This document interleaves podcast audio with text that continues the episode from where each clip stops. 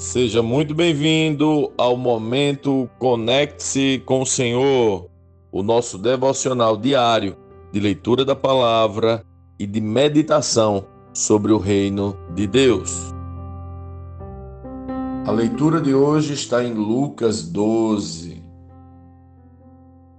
Quando as multidões cresceram a ponto de haver milhares de pessoas atropelando-se e pisando umas nas outras, Jesus concentrou seu ensino nos discípulos, dizendo: Tenham cuidado com o fermento dos fariseus, que é a hipocrisia.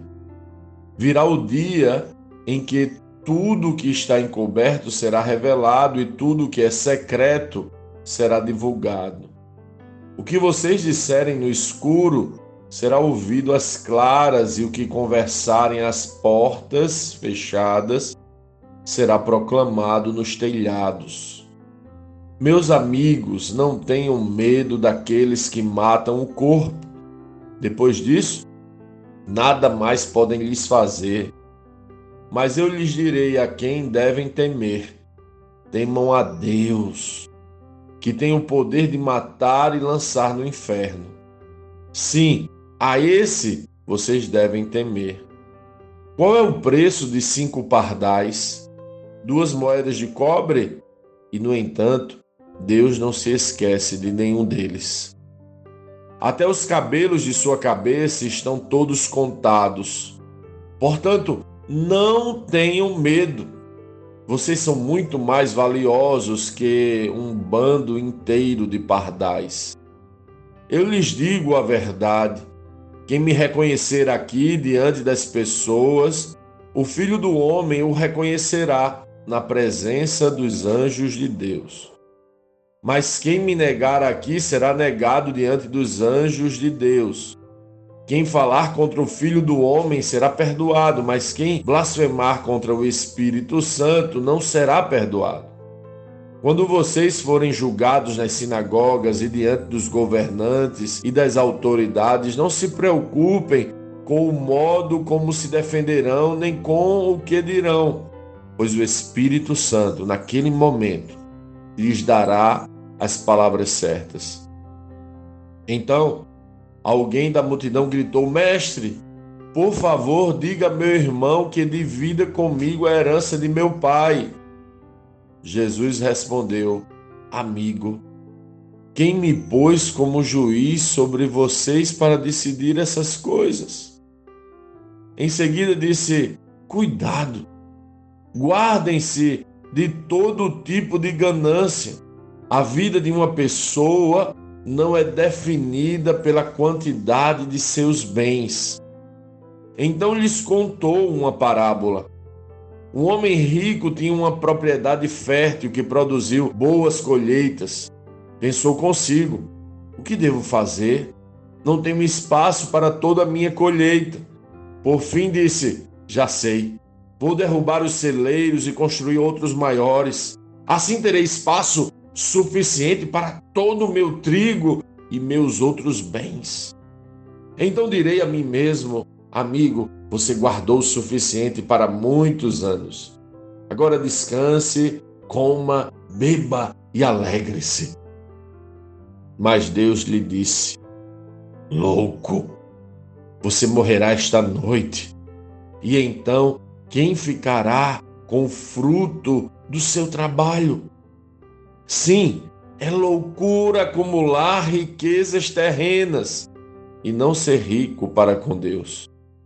Então, voltando-se para seus discípulos, Jesus disse: Por isso eu lhes digo que não se preocupem com a vida diária.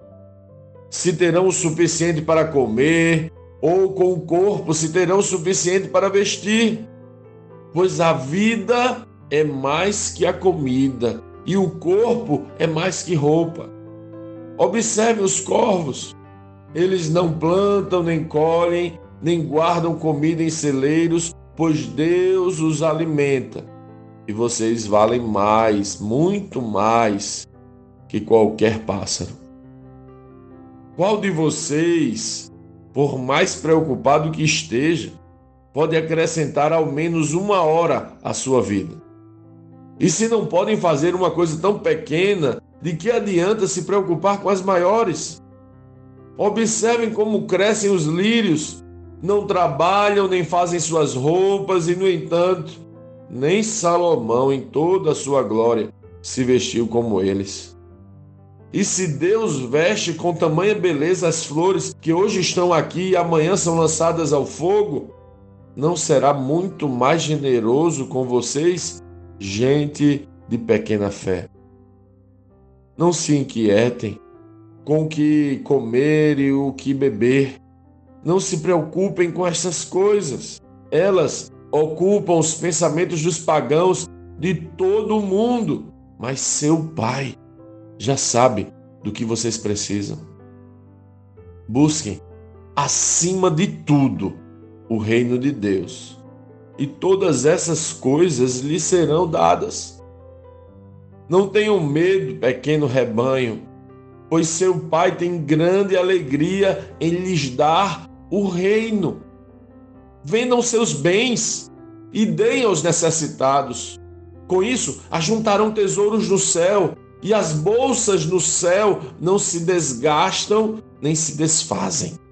Seu tesouro estará seguro. Nenhum ladrão o roubará e nenhuma traça o destruirá. Onde seu tesouro estiver, ali também estará seu coração. Estejam vestidos, prontos para servir e mantenham suas lâmpadas acesas, como se esperassem o Senhor voltar do banquete de casamento. Então poderão abrir-lhe a porta e deixá-lo entrar no momento em que ele chegar e bater. Os servos que estiverem prontos aguardando seu retorno, serão recompensados. Eu lhes digo a verdade: ele mesmo se vestirá como servo, indicará onde vocês se sentarão e os servirá enquanto estão à mesa. Quer ele venha no meio da noite, quer de madrugada, ele recompensará os servos que estiverem prontos. Entendam isso. Se o dono da casa soubesse exatamente a que horas o ladrão viria, não permitiria que a casa fosse arrombada. Estejam também sempre preparados, pois o filho do homem virá quando menos esperam. Então Pedro perguntou: Senhor, essa ilustração se aplica apenas a nós ou a todos? O Senhor respondeu: o servo fiel e sensato é aquele a quem o Senhor encarrega de chefiar os demais servos da casa e alimentá-los. Se o Senhor voltar e constatar que o seu servo fez um bom trabalho, eu lhes digo a verdade: ele colocará todos os seus bens sobre os cuidados desse servo. O que acontecerá, porém, se o servo pensar: meu senhor não voltará tão cedo? e começar a espancar os outros servos, a comer e a beber e a se embriagar. O senhor desse servo voltará em dia em que não se espera e em hora que não se conhece. Cortará o servo ao meio e lhe dará o mesmo destino dos incrédulos. O servo que conhece a vontade de seu senhor e não se prepara nem segue as instruções dele, será duramente castigado. Mas aquele que não a conhece e faz algo errado será castigado com menos severidade. A quem muito foi dado, muito será pedido. E a quem muito foi confiado, ainda mais será exigido. Eu vim para incendiar a terra e gostaria que já estivesse em chamas. No entanto, tenho de passar por um batismo e estou angustiado até que ele se realize. Vocês pensam que vim trazer paz à terra? Não. Eu vim causar divisão. De agora em diante, numa mesma casa, cinco pessoas estarão divididas, três contra duas e duas contra três. O pai ficará contra o filho e o filho contra o pai, a mãe contra a filha e a filha contra a mãe, a sogra contra a nora e a nora contra a sogra. Então Jesus se voltou para a multidão e disse: Quando vocês veem nuvens se formando no oeste, dizem: Vai chover, e tem razão. Quando sopra o vento sul, dizem: Hoje vai fazer calor, e assim ocorre. Hipócritas. Sabem interpretar as condições do tempo na terra e no céu, mas não sabem interpretar o tempo presente. Por que não decidem por si mesmos o que é certo? Quando você e seu adversário estiverem a caminho do tribunal, procurem acertar as diferenças antes de chegar lá. Do contrário, pode ser que o acusador o entregue ao juiz e o juiz a um oficial que o lançará na prisão. Eu lhe digo: você não será solto enquanto não tiver pago até o último centavo. Lendo este capítulo de hoje, nós precisamos responder: como Cristo lê esse texto? O que aprendemos nele? E que aplicações práticas esse texto deve trazer para as nossas vidas?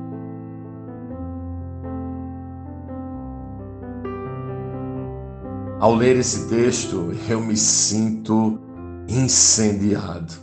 E você? Jesus está confrontando a cultura dos homens com a cultura do reino. Na cultura dos homens, acumular riquezas é a prioridade. Todos os homens querem ter abastança, querem acumular para ter garantias para o dia de amanhã, querem juntar tesouros neste tempo e nesta terra. Jesus alerta e declara com todas as letras.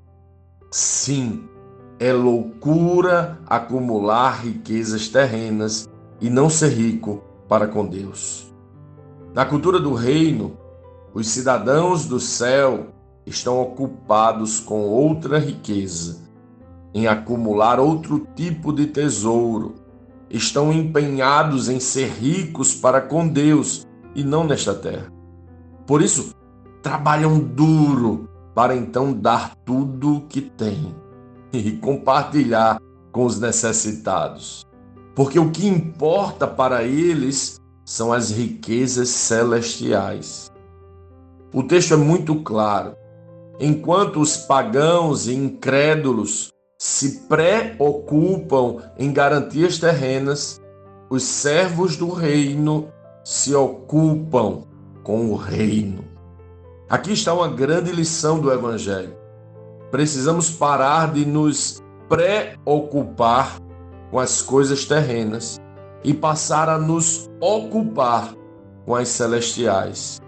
Afinal, quanto mais do reino recebemos, e temos recebido muito, mais seremos cobrados. Precisamos entender a vontade do Senhor e cooperar para que o reino avance. Pelas palavras de Jesus, não devemos temer quem pode nos matar o corpo, mas devemos temer ser encontrados preocupados com a própria vida quando ele voltar. Devemos ser encontrados ocupados com o reino e não preocupados com a vida. Devemos ser encontrados ocupados em manifestar a vontade do Senhor nesta terra. E qual é a vontade dele? Jesus também, nesse maravilhoso texto, deixa muito claro. Eu vim para incendiar a terra e gostaria que já estivesse em chamas. Uau! Estamos ocupados em incendiar a terra ou estamos preocupados com nossa própria vida, em acumular riquezas, em garantir o que vamos comer e beber amanhã? Estamos nos movendo por necessidade ou estamos nos movendo efetivamente para cumprir o propósito do reino, a saber, incendiar a terra? Não dá para se estender muito aqui, mas Incendiar a terra é apresentar o Espírito de Cristo, o Espírito Santo, que é misericordioso, paciente, amoroso a todos os homens. Felizes os servos que na volta do Senhor forem encontrados ocupados em incendiar a terra. Você será um deles? Você será encontrado preocupado com as coisas desta vida ou ocupado em incendiar a terra com a chama do Espírito Santo?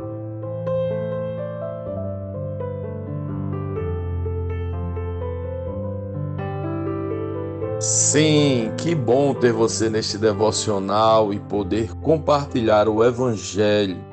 Mas, como sempre dizemos, o texto de hoje o texto de cada dia tem muito mais para oferecer, muito mesmo. Nosso objetivo aqui é te influenciar a parar um pouco e ler o texto bíblico, pois acreditamos que cinco minutos de vida na palavra podem transformar completamente uma vida. Que Deus te abençoe leia, medite, comente, pergunte e adore o Senhor no seu lugar secreto. Conecte-se com o Senhor.